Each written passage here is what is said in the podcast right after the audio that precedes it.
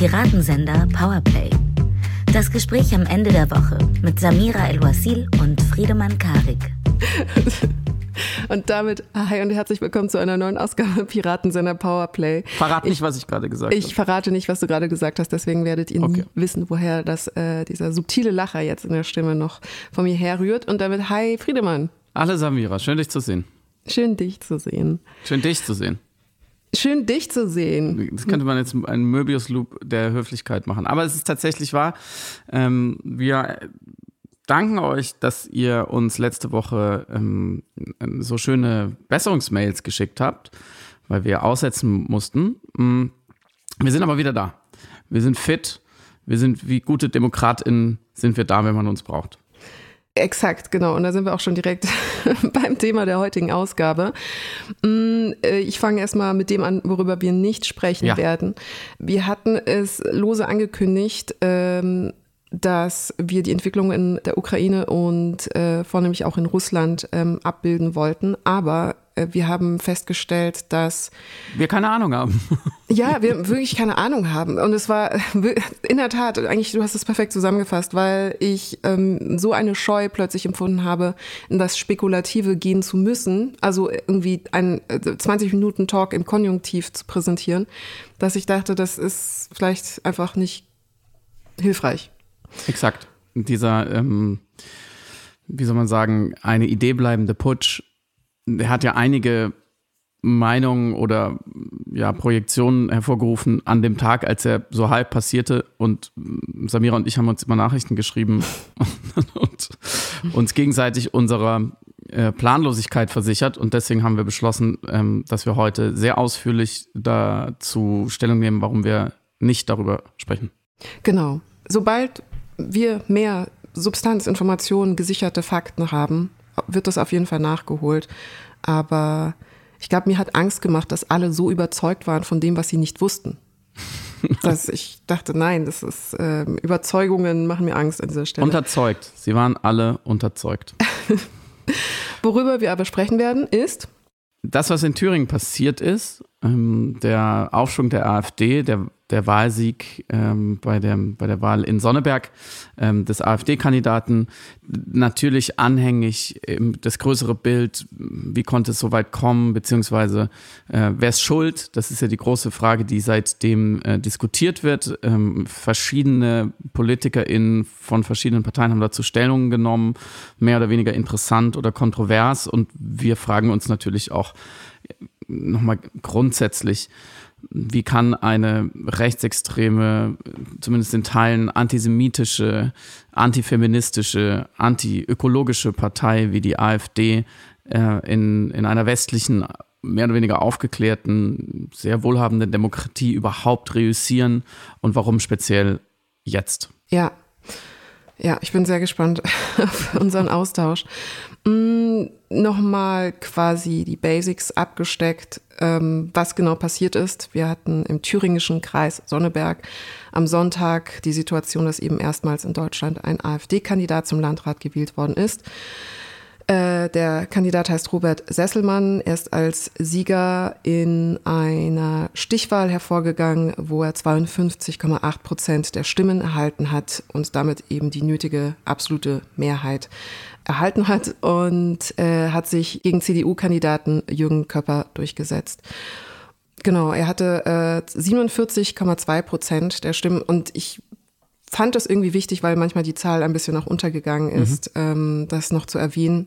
Äh, und wichtig an der Stelle, er wurde eben auch von den Grünen und von der FDP unterstützt, aber unterlag offensichtlich.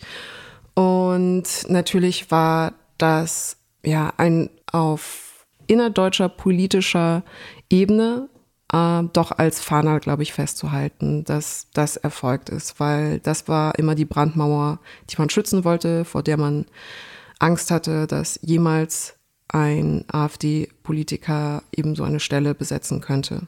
Und gleichzeitig habe ich aber Text gelesen, auch beim Spiegel, wo festgehalten worden ist, dass das im Grunde genommen noch nicht so dramatisch ist, weil einfach zu klein und zu unbedeutend. Da hätte ich äh, sozusagen schon die erste Frage, mm, weil ich glaube, also der, das, der Begriff Brandmauer, den du gerade benutzt hast, der wird ja vor allem verwendet äh, in der Abgrenzung der anderen Parteien. Mhm. Dass man sagt, äh, in der, in der Metapher vergleicht man ja die AfD oder ihre politische Landnahme, ihr, ihr politisches Um sich greifen, ihre Unterstützung mit einem Feuer, was die Demokratie auffrisst, würde ich jetzt mal, wäre so meine Deutung. Und wenn nur die anderen Parteien wirklich eine Brandmauer um dieses Feuer ziehen, dann kann es nicht weiter sich verbreiten, weil die AfD jetzt alleine hoffentlich zum Glück noch und wood niemals echte Macht erringen wird, sondern wenn dann in Koalitionen. Mhm. So, und jetzt ist natürlich bei der Wahl zu einem Amt, wie dieser Landrat, wie viel Macht oder äh, Einfluss oder was der dann genau tun kann, ist, steht jetzt auf einem anderen Papier, aber bei einer ähm, Wahl einer Persönlichkeit ist es natürlich was anderes, beziehungsweise hat man ja gesehen, dass so eine Brandmauer schwieriger aufzustellen ist, beziehungsweise eben nicht so eine Mauer ist, sondern eher mhm. ein Zaun, sag ich mal. Ähm, denn du hast es eben gesagt, die alle anderen Parteien, äh, vor allem Grüne und SPD ähm, und CDU, haben sich quasi zusammengeschlossen, beziehungsweise die anderen Parteien, die ja natürlich eigene KandidatInnen hatten und natürlich kon auch KonkurrentInnen der, des CDU-Kandidaten waren, haben ganz deutlich dazu aufgerufen, den CDU zu wählen, was sehr ungewöhnlich ist. Also man, man hat sozusagen die Mittel, die man hatte, schon ausgeschöpft, würde ich sagen, ähm, aber es trotzdem nicht verhindern können, weil man eben, wenn, wenn dann der AfD-Kandidat über 50 Prozent kriegt, dann nutzt es nichts, wenn alle anderen dagegen sind. Ähm, dann, dann, dann kann man diese Brandmauer eben nicht aufstellen. Und ich fand eben genau, was du schon angedeutet hast, diese Frage, wie relevant, also wie, wie wirksam wirklich ist das ähm, interessant, weil natürlich glaube ich, ich kann mich nicht daran erinnern, dass ähm, äh, jemals über eine Landratswahl so mhm. äh, prominent berichtet wurde, bundesweit. Thema Nummer eins. Ja, und dass mhm. die Vorsitzenden aller Parteien sich dazu äußern und Friedrich Merz und, und so weiter und so fort. Ähm, und ich, jetzt kann man natürlich immer die Frage stellen, ist das berechtigterweise so passiert? Also, und was sind die Mechanismen dahinter? Und das fand ich schon so mit ein bisschen so ein bisschen, der Rauch hat sich so ein bisschen verzogen und man hat so ein bisschen hingeschaut, ja, wie konnte es so weit kommen, jetzt mal ganz analytisch, ähm, dass manche WahlforscherInnen ähm, erklärt haben, dass rein empirisch, wissenschaftlich man eben sehr genau sieht, dass die Formulierung, man könnte hier auch sagen, das Narrativ einer historischen Chance oder historischen ersten Chance, ja, also dieser Neuigkeitswert von, das gab es vorher noch nie, also AfD besetzt ein, ein Landrat, könnte jetzt passieren. Das ist natürlich erstens mal auf eine Art, könnte man sagen, es ist berichtenswert, weil es eben einen Neuigkeitswert hat nach Nachrichtenwerttheorie. Man könnte auch sagen, das ist ein positives Framing für mhm. die Ambitionen dieser Partei. Mhm. Und die WahlforscherInnen waren relativ klar, die haben gesagt, wir sehen bei solchen äh, Framings, bei solchen Erzählungen vom, vom ersten Mal, von was Besonderem, von einer Grenze, die durchbrochen wird, auch, auch Bezug auf Prozente, zum ersten Mal zweistellig oder sowas. Äh, wir sehen ganz klar eine Mobilisierung von WählerInnen. Also wir, wir sehen, dass je mehr den Leuten ähm, erzählt wird, hier passiert vielleicht etwas Einmaliges, dass das eine, eine große Attraktivität hat für, für die Leute, die vielleicht dachten, ja, ich finde bin so ein bisschen indifferent, aber wenn, dann will ich, dass der AfDler gewinnt. So, also, und ich finde das einen sehr interessanten Punkt, dazu später mehr, weil es, glaube ich, ein, ein, viel größerer Anteil an Erklärung ist, warum Leute AfD wählen, als wir gemeinhin annehmen. Aber ich setze hier sozusagen einen Cliffhanger. Ähm, ich wollte noch eins grundsätzlicher werden. Aus der psychologischen Forschung weiß man auch, also da heißt es immer, ähm, ist der Begriff Collective Action, also warum werden Leute kollektiv aktiv? Und ein Wahlgang kann durchaus auch als Collective Action definiert werden, weil nämlich Leute sehr selten einfach nur ähm, wählen, weil sie selber ganz individuell von XY überzeugt sind oder weil mhm. sie einen Kandidatin oder Kandidatin gut finden oder besser finden. Das ist natürlich Teil der Erklärung, aber mindestens genauso wichtig ist die Frage, was denke ich denn, was die anderen wählen? Finde ich denn richtig, wie die Wahlverhältnisse so sind?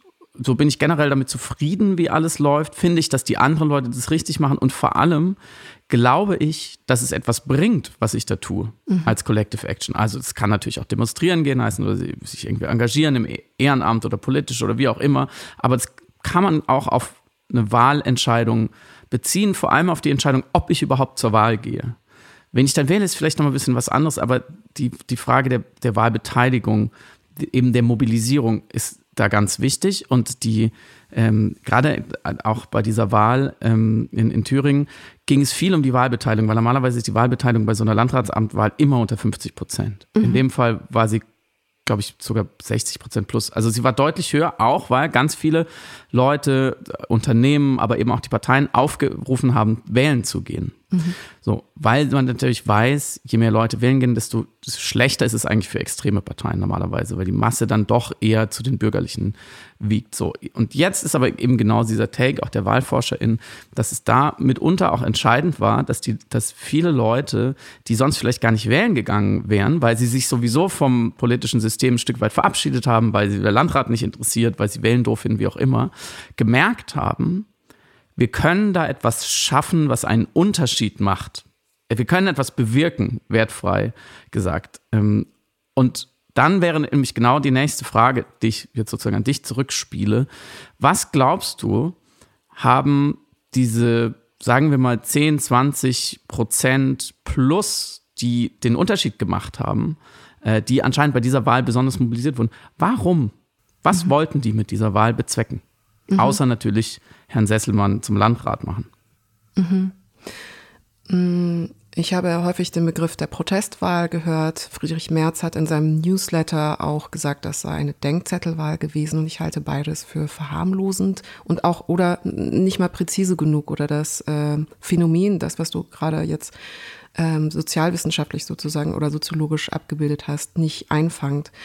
Mm, und ich glaube, ich muss, um zu erklären, was die Motivation und die Mobilisierung hinter dieser Wahl war, auf eine Studie rekurrieren, die äh, gestern veröffentlicht worden ist mhm. in Berlin und auf die Überschneidungen zwischen Ostdeutschland, Rechtsextremismus und der AfD, die ideologische Angebote macht in diese Richtung, mhm. um zu erklären, warum ich glaube, dass es eben nicht nur in Anführungszeichen eine Protestwahl oder eine Denkzettelwahl ist, die Studie gestern hatte zur Aufgabe, oder die äh, Studie, die gestern veröffentlicht worden ist, hatte zur Aufgabe, Einstellungen zu erheben in Bezug auf ähm, Diktaturbefürwortung, mhm. Antisemitismus, äh, Rassismus, ähm, der Hang zum Autoritären.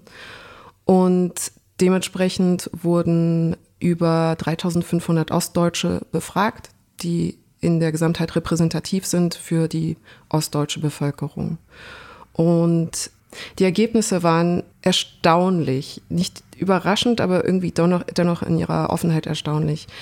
Ähm, überdurchschnittlich viele Personen befürworten beispielsweise die Idee, dass Deutschland einen Führer braucht, damit Deutschland äh, wieder äh, mit Hilfe einer starken Hand regiert wird. Das war etwa ein Drittel der äh, Befragten aus Deutschland hat das befürwortet. Mhm. Ein Fünftel ist kons konsistent antisemitisch, ähm, sagt im Grunde in Bezug auf die Aussage, Juden arbeiten mehr äh, als andere Menschen mit üblen Tricks, um zu erreichen, was sie wollen. Ähm, nee, es war nicht ein Fünftel, Entschuldigung, ein Drittel, die dieser Aussage zustimmen würden. Ähm, ein Drittel der Befragten hat auch gesagt, dass das deutsche Volk anderen Völkern von Natur aus überlegen sei. Ein Fünftel wiederum der Befragten hat gesagt, dass im Grunde Hitler ein großer Staatsmann gewesen wäre, wäre mhm. das mit dem Mord an sechs Millionen Jüdinnen und Juden nicht gewesen. Und äh, in Bezug auf äh, Muslime beispielsweise sagt jeder Zweite, dass sie der Ansicht sind, dass Muslimen die Zuwanderung nach Deutschland verboten werden sollte. 70 Prozent oder fast 70 Prozent waren davon überzeugt, dass Ausländer, Zitat aus der Studie, Ausländer nur hierher kommen, um unseren Sozialstaat auszunutzen. Über 60 Prozent äh, sind davon überzeugt, dass die, Zitat, Bundesrepublik durch die vielen Ausländer in einem gefährlichen Maß überfremdet sei. Und diese Zahlen machen ähm, ziemlich sichtbar das, was ähm, der Politologe Wilhelm Heidmeier einerseits ähm, äh, rohe Bürgerlichkeit nennt, also die Normalisierung von früher nicht salonfähigen Positionen, ähm, die durch eine Verbürgerlichung im allgemeinen Diskurs auch oder in der politischen Debatte eine Normalität erfahren hat, dass es kein Problem ist, das zu bestätigen in einer Umfrage und zu sagen, ja, ich bin der Ansicht, ähm, dass Muslimen beispielsweise eben die Einreise nach Deutschland verboten werden sollte oder dass es eine äh, jüdische Weltverschwörung gibt. Und die AfD war nach wie vor immer die rechtsextreme Partei, die aber eine mhm. bürgerliche Patina hatte und deswegen für äh, Menschen mit rechtsextremen Einstellungen, mit konsistent rechtsextremen Einstellungen gut wählbar war, äh, weil die AfD gleichzeitig natürlich nicht explizit zur Gewalt aufgerufen hat oder eben auch ihre juristischen Grenzen kannte. Und Höcke ist da übrigens sehr bewandert, auch zu wissen, wie weit er mit seinen populistischen und rechtsextremistischen Aussagen gehen kann ähm, ohne, also Grenzen überschreitend ja, aber ohne, äh, ohne dass es justiziabel für ihn werden könnte. Naja, er ist, er, also er wurde jetzt wird beobachtet vom Verfassungsschutz, also äh, so richtig gut hat er es nicht hinbekommen. Das stimmt, aber, aber es funkt, also es ist, ähm, es, er, er schafft es trotzdem zu sagen, was er sagen möchte und es bleibt dennoch hängen. Aber klar, natürlich wird er ähm, beobachtet. Aber diese ganzen ideologischen Angebote, die die AfD schlussendlich macht, lassen sich zusammenfassen in dem, was äh, Heidmeier als autoritären Nationalradikalismus zusammenfasst, nämlich die Vorstellung oder das, die Halluzination, dass man ähm, mithilfe eines autoritären Ordnungsmodells wieder Kontrolle über sein eigenes Leben und über die Gesellschaft herstellen kann. Und das ist etwas, das für viel Resonanz erzeugt, gerade für Wählende in Ostdeutschland. Es bedient natürlich das äh, Narrativ ähm, wir gegen die, innen gegen außen, eigenes gegen Fremdes. Und es ähm, erzeugt zudem Überlegenheitsvorstellungen oder es befriedigt einen Wunsch nach Überlegenheit äh, durch das nationalistische Moment. Und deswegen fand ich den Begriff eben des autoritären Nationalradikalismus im Vergleich zu einfach nur rechtsextreme Partei oder rechtspopulistische Partei sehr hilfreich, weil es schon die Mechanismen der, der AfD offenlegt und gleichzeitig sichtbar macht oder hörbar macht in der Semantik, äh, was genau die Andockpunkte und die ideologischen Angebote sind, wo Ostdeutsche insbesondere in diesem mhm. Fall dann zum Beispiel auch eben in Sonneberg ähm, eine Resonanz glauben, erfahren zu können. So, und all das hat wiederum dazu geführt, dass traditionell rechtsextreme Wähler, die normalerweise nicht wählen würden, weil es Teil ihrer ideologischen Ausprägung in ihrem rechtsextremen Denken antidemokratisch zu sein und deswegen nicht interessiert daran zu sein, wählen zu gehen, doch erfolgreich mobilisiert hat mit dem bürgerlichen Anstrich, welches die AfD hat oder behauptet zu haben.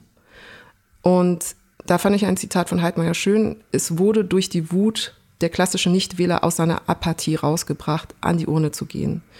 Also diese Mobilisierung war erfolgreich. Und es ist genau der Grad der Kommunikation und der politischen Angebote der AfD, die diese Mobilisierung, diese sehr spezifische Mobilisierung bei Menschen, die konsistent rechtsextreme Einstellungen haben, zu aktivieren, weil das nicht klassische Wähler sind, das sind klassische Nichtwähler. Und die sind alle Teil jetzt dieser Wahlmasse geworden, mithilfe dieser, dieser ähm, sehr spezifischen Mobilisierung. Mhm. Und das alles, um zu sagen, es gibt diese Überschneidung zwischen ähm, einer soziologischen, historischen und demografischen Situation in Ostdeutschland, extremen Einstellungen, die damit einhergehen, also ein Kontrollverlust in Verbindung mit äh, Hass auf das Fremde, mit Hass auf das andere, ähm, eine ökonomische Unzufriedenheit. Und das alles wird am besten gerade im parteipolitischen Spektrum oder am wirksamsten abgedeckt von der AfD. Und deswegen sind diese, diese hohen Umfragewerte da. Und deswegen glaube ich auch mitunter eben der Erfolg in Sonneberg. Also als erstes kann man äh, festhalten, was ich sehr wichtig finde, was du gesagt hast und was ähm, in der Auseinandersetzung, finde ich, oft, ja, ich glaube, so ein bisschen vergessen wird oder, oder übergangen wird, weil es natürlich unschön ist. Es gibt in Deutschland einfach ein stabiles Wählerpotenzial von bundesweit, sagen wir mal, 10, gut 10 Prozent, die einfach rassistisch, antifeministisch, antiökologisch und so weiter sind und ähm, diese, diese Politik einfach im großen Stil umgesetzt sehen wollen. Mhm. So, damit muss man sich immer wieder auseinandersetzen und anfreunden. Vielleicht ist es auch mehr.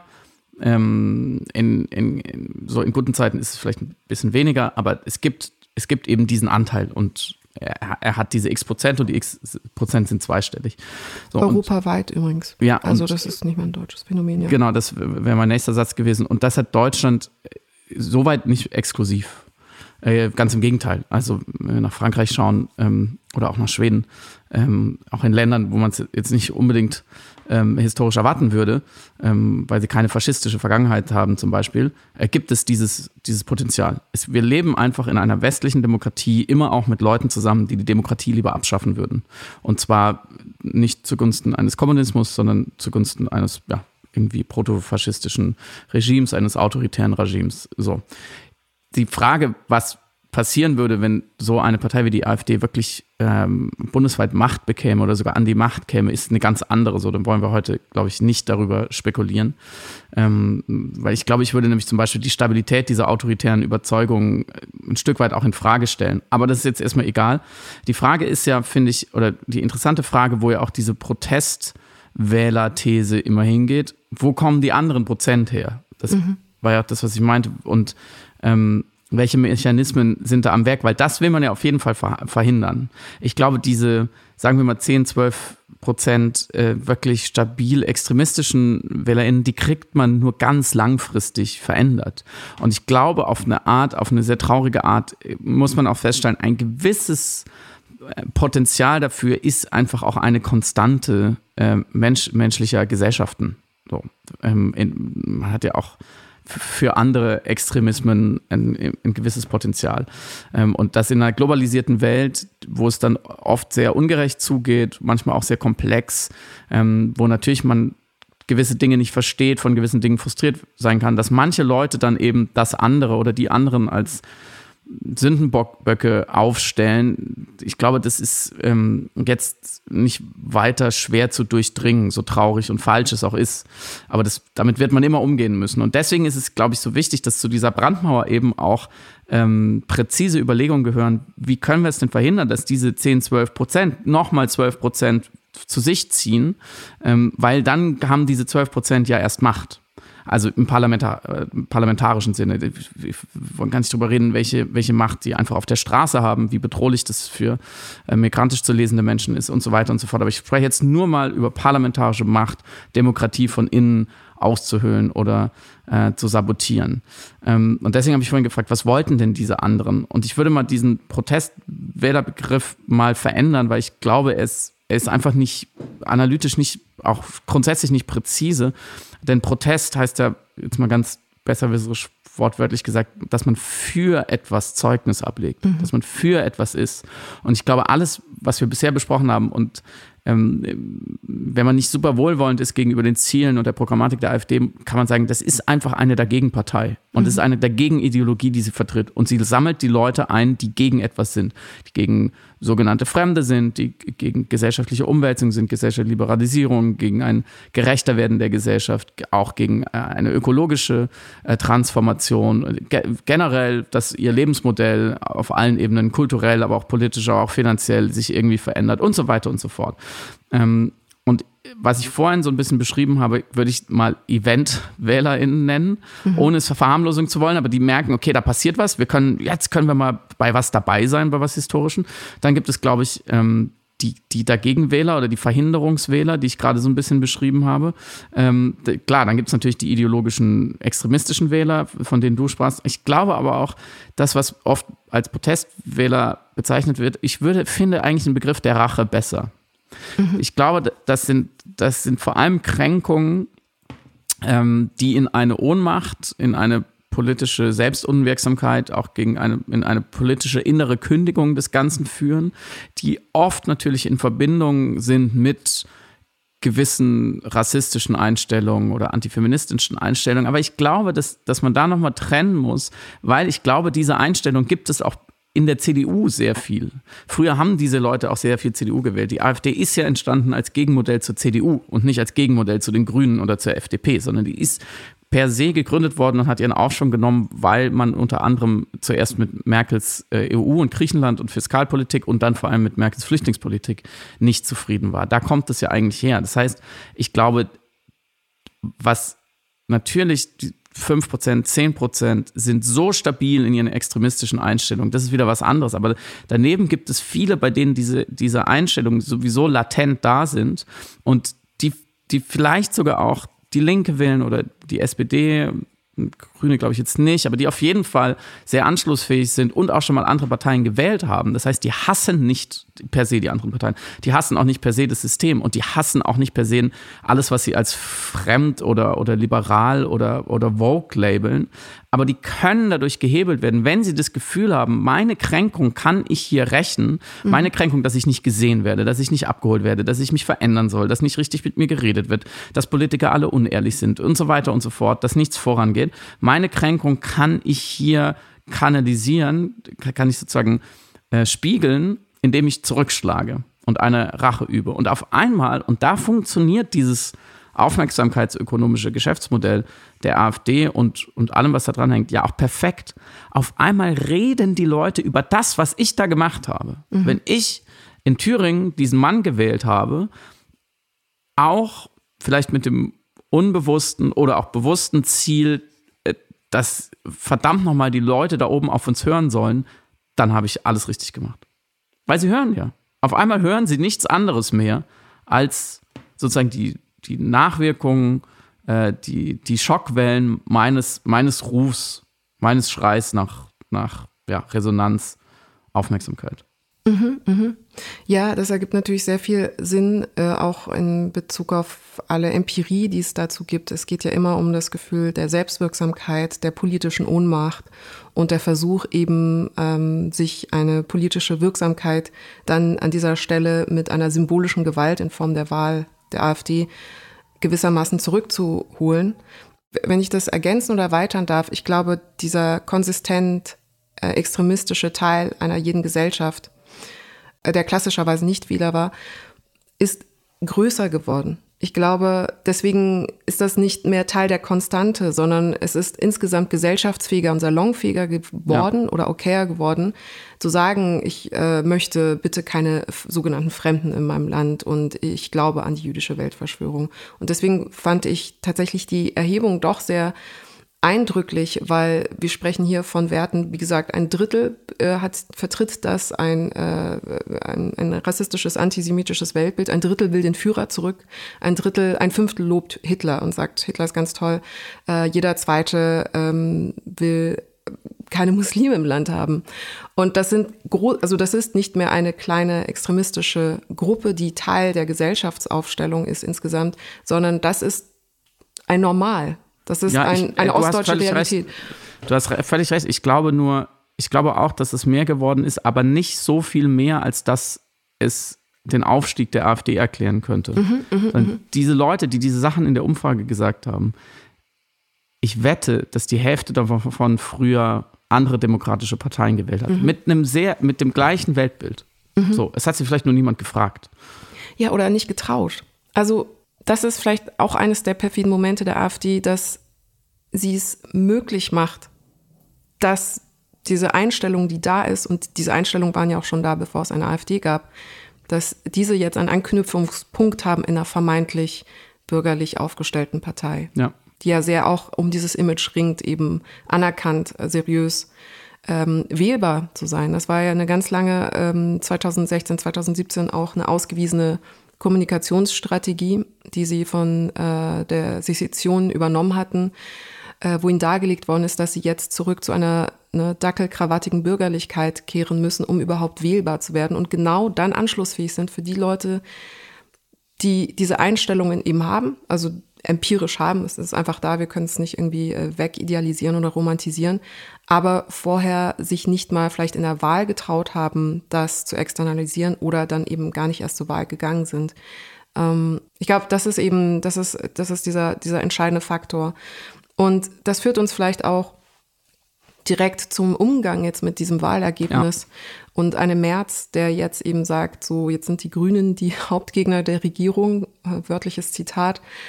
Sie sind oh, schuld. Die sind allem. schuld. Die sie sind, sind schuld. schuld an diesem Wahlergebnis und sie sind deswegen die Hauptgegner für die CDU.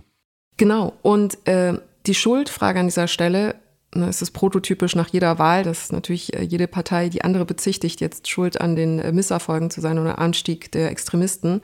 Aber hier war es besonders mh, deutlich oder sichtbar oder auch manchmal frech und also auch absurd stellenweise, wenn äh, Merz in seinem Newsletter beispielsweise eben schreibt, äh, der, die, die Verantwortlichen für das Umfragehoch der AfD sind eben die Grünen, die Ampel und, das fand ich auch sehr schön, der Umstand, dass die Union die ganze Zeit kritisiert wird und dass das mit dem Wähler verhangen habe ähm, mhm. oder sich, sich verhakt habe. Der Arme. Der Arme. Es ist auch schwer in diesen Zeiten. Ich musste diese Stelle äh, vorlesen, diesen Einsatz. Ähm, das Mantra der Ampel, sie müsse nun endlich mal aufräumen, was da 16 Jahre lang liegen geblieben ist, verfängt eben auch bei vielen Wählerinnen und Wählern. Und äh, nächster Satz, werde von den Medien als Stereotyp einfach übernommen. Ja. ja, oh mein Gott, was soll man denn da auch bei diesen letzten fulminanten 16 Jahren Klima- und Sozialpolitik bitte aufräumen und kritisieren? Das hat vollkommen recht, voll zu ja. Unrecht werden die kritisiert, die Union. Ja, außerdem ist diese Metapher mit der Ampel, äh, da, Leute finden ja Ampeln blöd, deswegen wählen sie jetzt AfD. Ja. Was nennt man sie auch so? Und äh, Berlin fängt mit B an, nicht mit A, deswegen AfD. Ich finde, wir sammeln noch andere Gründe für Friedrich Merz, warum die, warum die anderen. Ah, die, die anderen AfD. Ah, die anderen fängt nämlich mit A an. Ja, deswegen wählen die jetzt AfD. Ja. Und die Wahl war nicht im März, weil wenn es im März gewesen wäre, hätte er mit dem. Ja, wie, es gibt bestimmt noch ein paar Gründe. Schickt uns die schönsten Gründe, warum die anderen an der AfD schuld sind für Friedrich Merz. Wir leiten so weiter. Er hat noch einen äh, schönen Grund, der genau in deine Liste reinpasst, nämlich ähm, die Aussage, dass mit jeder gegenderten Nachrichtensendung ein paar hundert oh. Stimmen mehr zur AfD rübergehen würden. Oh Und ja. Da sind wir natürlich mit beiden Füßen im Kultur, im ähm, Kulturkampf, im vermeintlichen oder behaupteten Kulturkampf, der vornehmlich von der Union immer heraufbeschworen wird, aber jetzt hier als Strohmann allen Ernstes herhalten muss, um es wird noch besser. Es wird noch besser, Entschuldigung, weil er hat ja inzwischen schon gesagt, nee, er findet Kulturkampf total falsch. Er beteiligt sich nicht daran. Das, das muss Sag man das mal deine Handlungen mehr. Das musst du erst mal hinkriegen.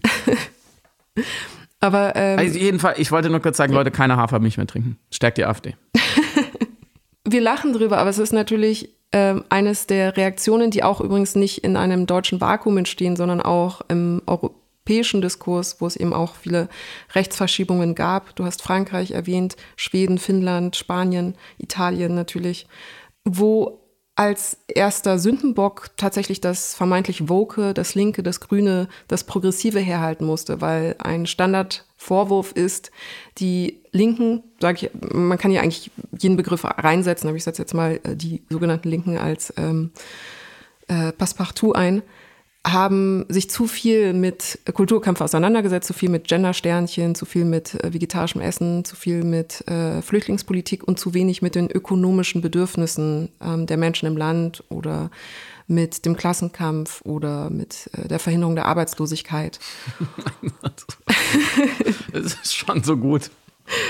Und äh, deswegen ja, weil, mussten die Rechten. Das ist ja schon der, der Vorwurf von demokratisch rechts ist schon immer so per se widersprüchlich, weil die, die wollen ja keinen Klassenkampf und die wollen ja nicht, dass es gerechter ist für die anderen. Die verteilen ja nicht von oben nach unten. Also sie sagen, ihr wollt zwar was anderes als wir, das Gegenteil, und wir verhindern es, wo wir es können, aber wenn ihr euch damit nicht durchsetzt, dann seid ihr schuld, dass die anderen rechtsextrem wählen. Schweige, Schweigesekunde. Ich, äh, ich schüttel, für ich diese schüttel tote Argumentation. Na, ja, ich schüttel auch einfach äh, unglaublich mit dem Kopf, weil es natürlich auch hin und vorne keinen Sinn ergibt. Aber das Schlimmste ist ja jetzt die Konsequenz, die dann daraus gezogen wird, nämlich, okay, dann müssen wir jetzt als Union beispielsweise oder als Konservative ein bisschen weiter nach rechts rücken, weg von der Mitte, um sozusagen unsere konservative Duftmarke wiederzusetzen und diese eingangs erwähnte Brandmauer sozusagen wieder aufzubauen oder zu stärken oder mehr zu befeuern. Und das ist sowohl politikwissenschaftlich, also empirisch, als auch, hm, wie soll ich sagen, auf europäischer Ebene keine gute Strategie. Also es hat in anderen Ländern nicht funktioniert, dass Konservative ein bisschen rechter wurden und dadurch die Rechtsextremen ein bisschen weniger rechtsextrem wirkten, weil sie plötzlich an die Konservativen näher rangerückt wirkten, weil die Konservativen wiederum sich ein bisschen mehr nach rechts verschoben haben.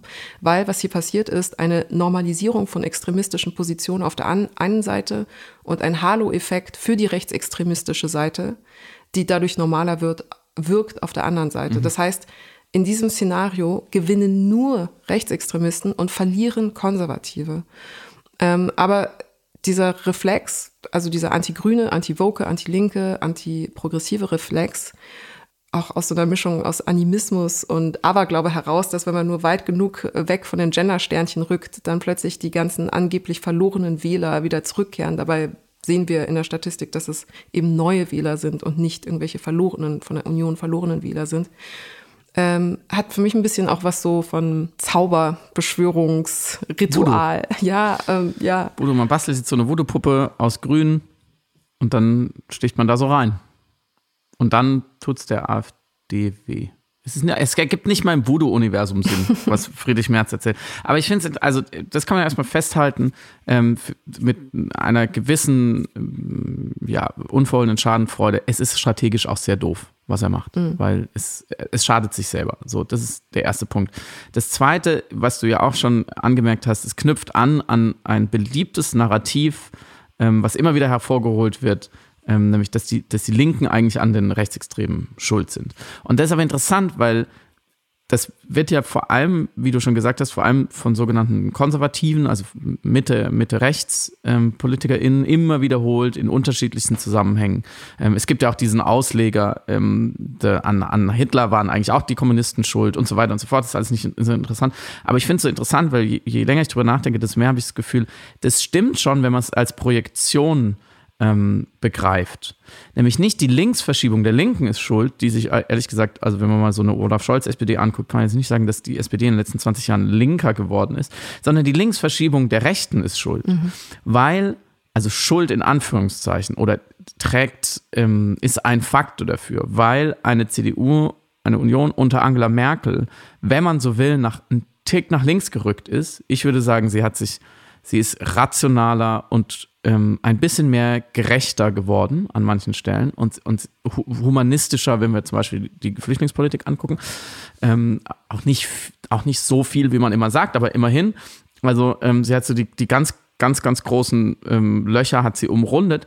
Wenn dann dadurch eine AfD entsteht, die die Leute einsammelt, die davon irgendwie sich nicht mehr abgeholt fühlen oder die eben ihre, ihre Ideologien nicht, da nicht abgebildet sind oder die neu entwickeln oder wie auch immer, äh, dann dann ist, ist das ja eigentlich eine Kränkung für einen Friedrich Merz und dergleichen, die mit dem Merkel-Kurs sowieso schon nicht einverstanden waren. Und jetzt gibt es auch noch diese Partei, die sozusagen den, den Platz rechts davon annimmt. Also ist sozusagen weil, nicht, nicht, weil die Grünen oder die SPD sich zu viel mit irgendetwas beschäftigt hätten, sondern weil die CDU sich in Anführungsstrichen zu viel damit beschäftigt hat. Mhm.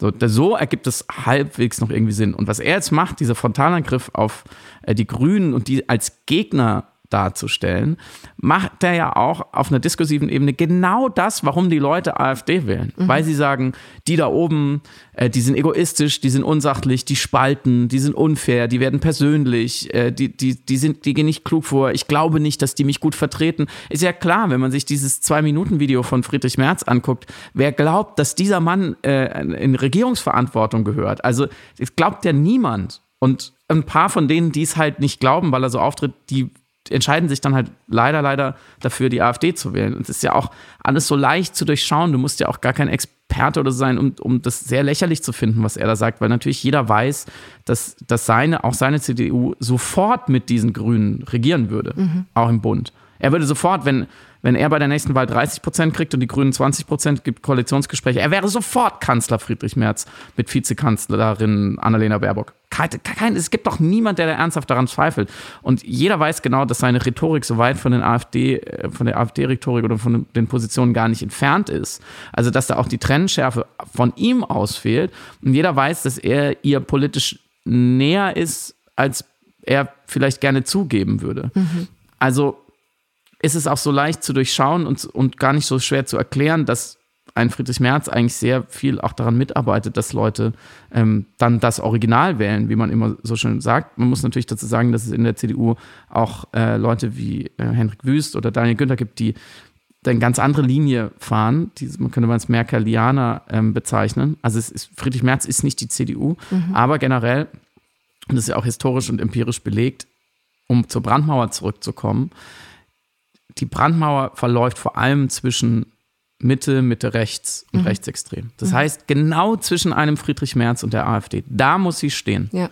Rechtsextreme Parteien kommen in westlichen Demokratien nur an die Macht, wenn die ihnen politisch nächsten Kräfte mit ihnen paktieren. Es gibt keine andere Möglichkeit. So, außer natürlich, dass die anderen Parteien sind so schwach, dass alle mit ihnen koalieren müssen. Es gibt sehr selten. In Griechenland gab es so Konstellationen.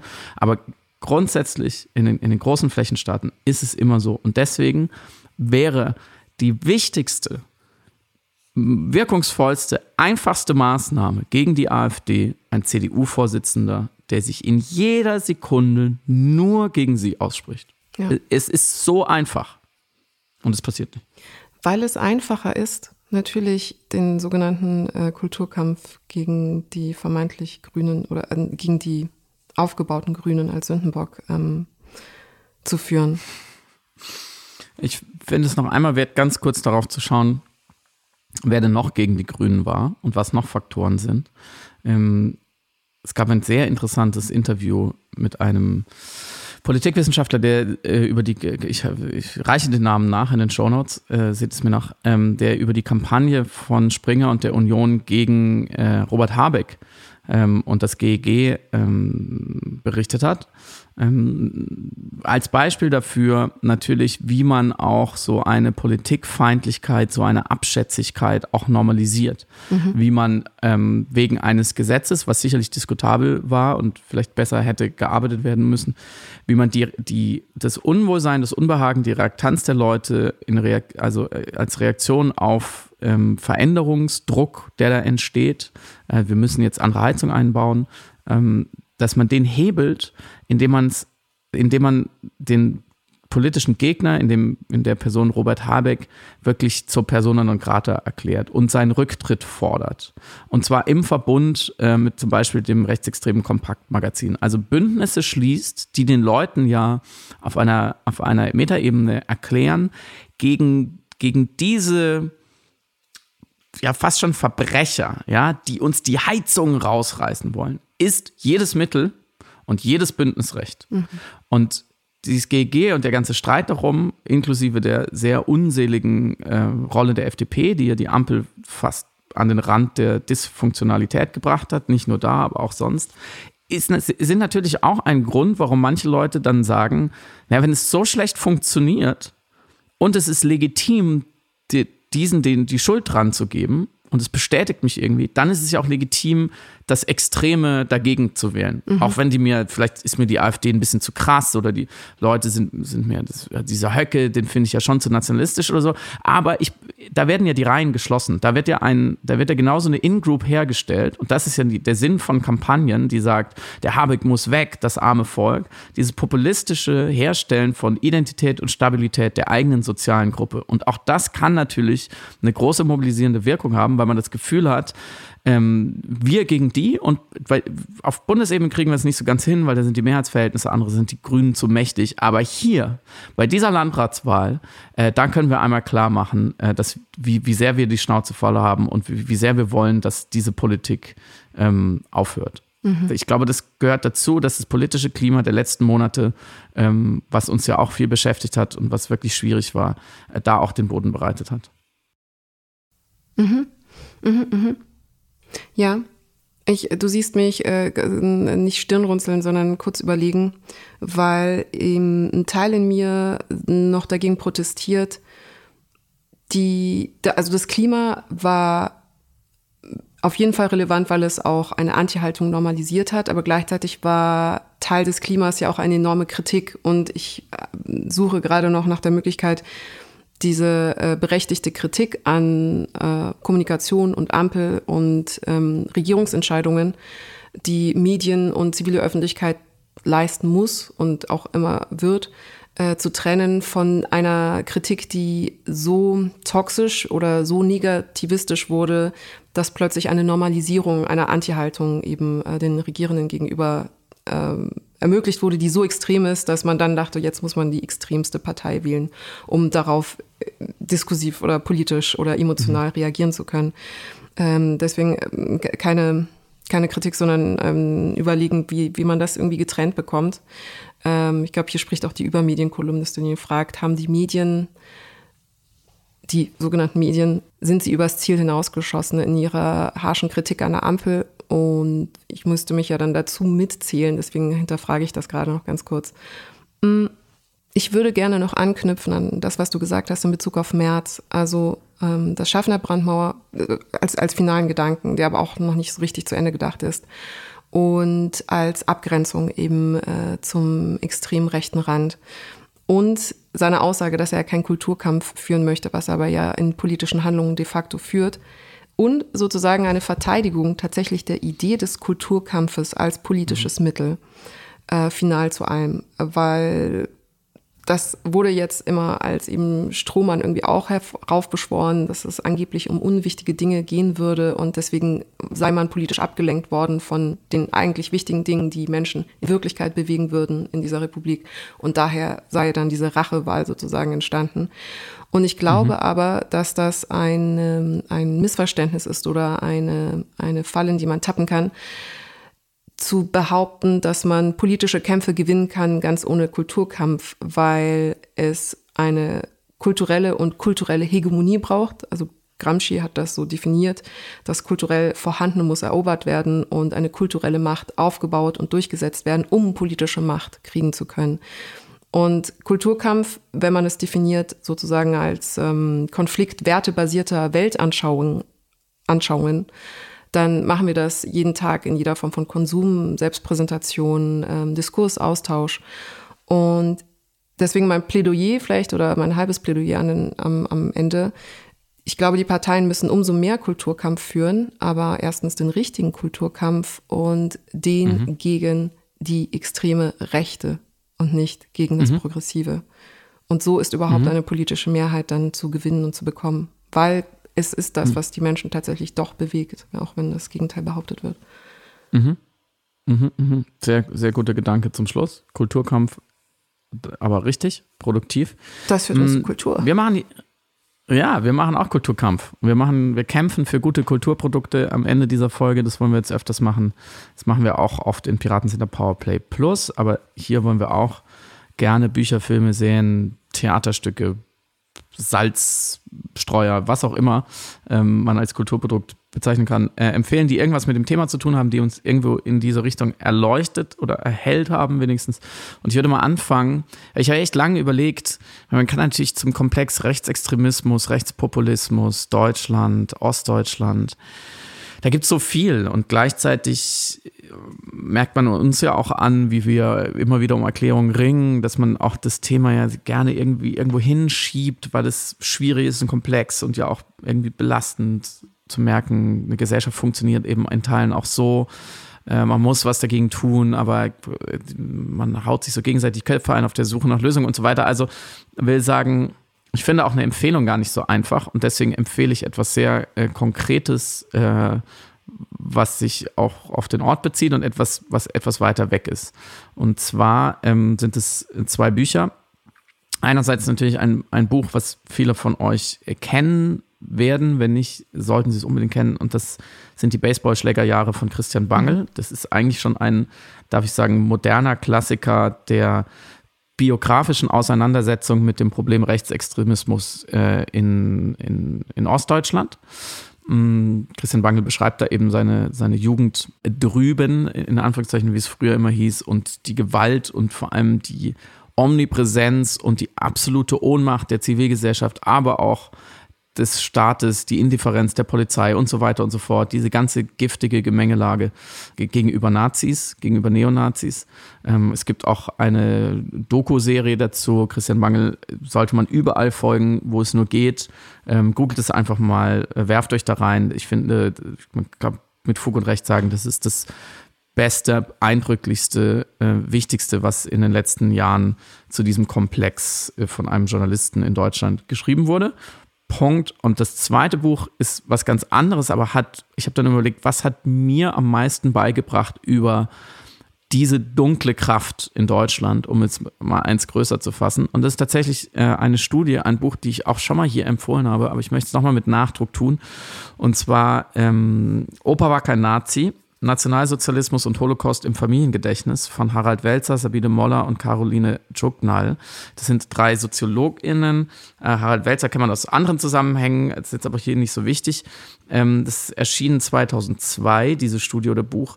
Ähm, und die haben darin untersucht, wie deutsche Familien über das damals über den Nationalsozialismus und eben den Holocaust sprechen, in der ersten, zweiten Generation der Täterinnen-Generation, teilweise mit eben Oma, Opa, die, die damals dabei waren, teilweise auch nachdem die verstorben sind.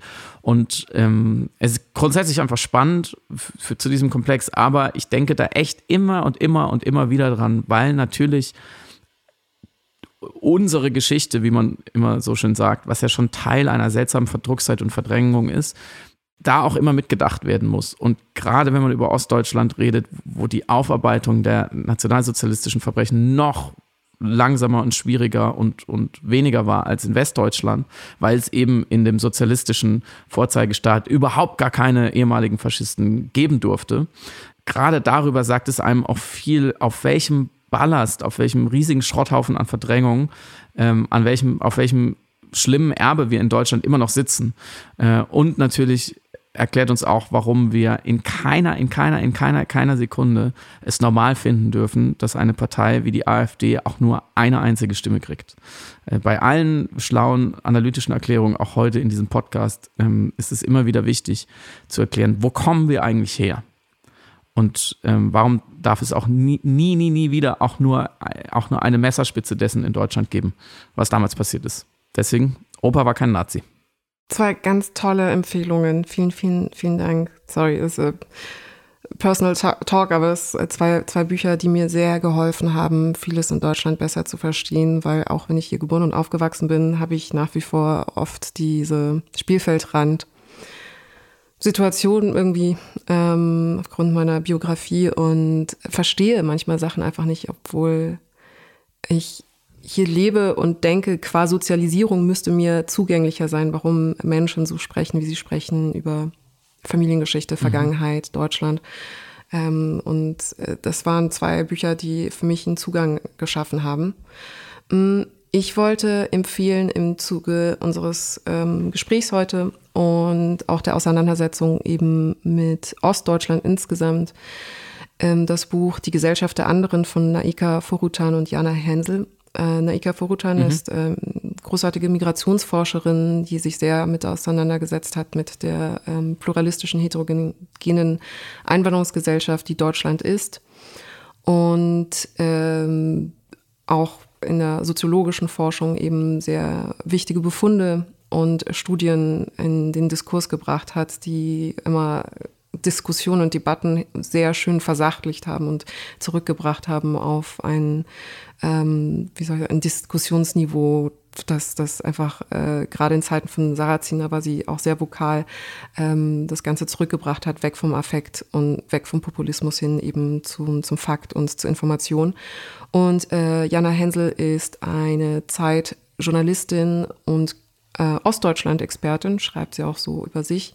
Und beide haben einen Austausch, sozusagen einen gedanklichen Austausch über Deutschland, insbesondere über Ostdeutschland, aber auch über Menschen mit Migrationshintergrund in Deutschland in diesem Buch vereint und festgestellt, wie viele Parallelen es gibt zwischen migrantischen und ostdeutschen Perspektiven und Biografien ähm, von der Externalisierung zum Ohnmachtsgefühl, zu kindlichen und äh, biografischen Prägungen, die Einfluss nehmen dann auf das spätere Erwachsenenleben, ähm, mhm. haben sie festgestellt, da sind so viele Parallelen und das sind eben so soziologisch konstante Mechanismen und Dynamiken einer Gesellschaft, die eben ein Norm, eine Norm herstellt oder eine Mehrheitsgesellschaft stellt und darstellt und gerne auch als Dominanzgesellschaft bezeichnet wird ähm, und ihr Verhalten zu Marginalisierten oder eben zu dem anderen. Und in diesem Fall eben dem anderen, der Ostdeutsche oder den anderen, den Migranten. Und das ist ein sehr äh, augenöffnendes Buch, äh, unglaublich gut recherchiert und eine interessante Zeitdiagnose, die äh, genau wie die von dir zitierten Bücher mir einen Zugang verschafft haben zu Deutschland. Und in dieselbe Kerbe schlägt ein Vortrag von dem Soziologen Aladin El-Mafalani, der die Eröffnung im äh, Graduiertenkolleg in Bochum die Eröffnungsrede gehalten hat. Und halbe mhm. Stunde, es geht um die Superdiversitätsgesellschaft, also die extrem pluralistische, extrem heterogene Gesellschaft, die Klasse mit 30 verschiedenen Nationen, die vereint ist, äh, beispielsweise in der Schule. Und die Herausforderungen, die sich zwangsläufig durch die Friktionen ergeben, die aber Standardfriktionen sind oder Standard sind einer heterogenen, pluralistisch liberalen äh, Gesellschaft. Also nichts ist, was eigentlich so massiv problematisiert werden müsste, wie es normalerweise getan wird, so die Herausforderungen, Migration und so, Zuwanderung, wie schaffen wir das alles, sondern ähm, eigentlich ein sehr basaler Bestandteil eben einer so gemischten Gesellschaft ist, wie es Deutschland auch ist.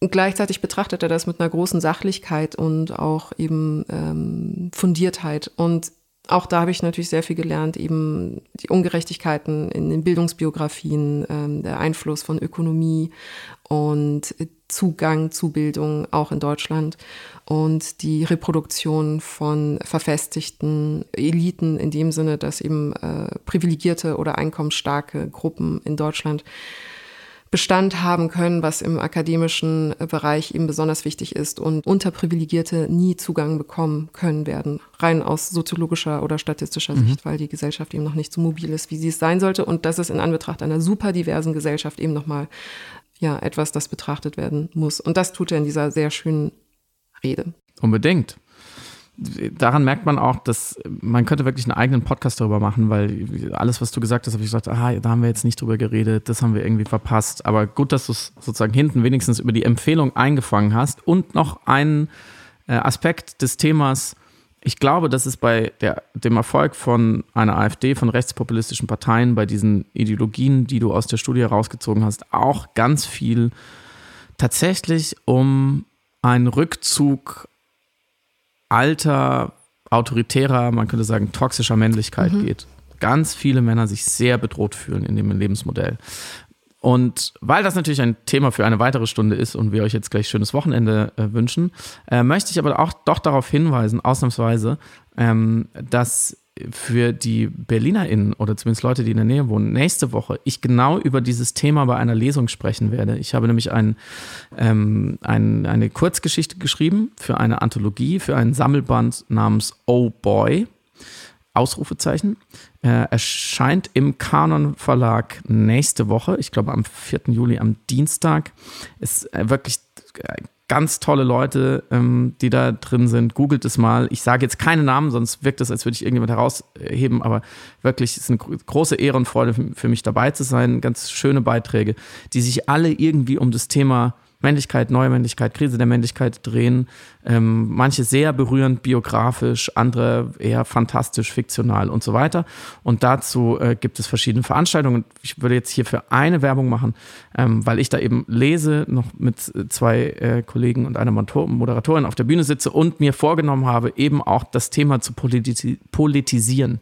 Also inwieweit wirkt sich diese Krise der Männlichkeit eben auch als Krise der Demokratie, als Krise der Rhetorik, als Krise der politischen Fairness aus. Ich glaube, da ist sehr viel zu sagen. Deswegen Veranstaltungshinweis am Freitag, den 7. Juli in Berlin, Prenzlauer Berg, in der Buchhandlung Us Usla und Rai. Eine ganz tolle Buchhandlung. Ähm, die man sowieso mal besuchen sollte. Ich glaube, um 19.30 Uhr geht es los. Ihr könnt jetzt Tickets kaufen. Die, da gibt es nicht so, so unendlich viele, weil es keine so riesige Buchhandlung. Also ähm, guckt jetzt mal bei Ursula und Rai, dass ihr ähm, per Mail oder Telefon ein Ticket euch besorgt. Ähm, ich werde da sein und ich verspreche, es lohnt sich. Und schaut euch natürlich den Kurzgeschichtenband namens Oh Boy an. Erscheint im hervorragenden Kanon Verlag nächste Woche. Vielen Dank. Und ich darf im Gegensatz zu dir Namen nennen, weil mir dann keiner böse ist. Es sind natürlich die unglaublich tolle Mitu Sanyal mit dabei, Daniel Schreiber, Kim de l'Horizon, der ähm, Buchpreisgewinner dieses Jahres. Äh, und natürlich ein Friedemann Karek mit einer sehr, sehr, sehr, sehr schönen Geschichte. Einer sehr schönen Kurzgeschichte in dem Buch. Danke. Schönes Wochenende. Schönes Wochenende. Dir und allen. Bis dann.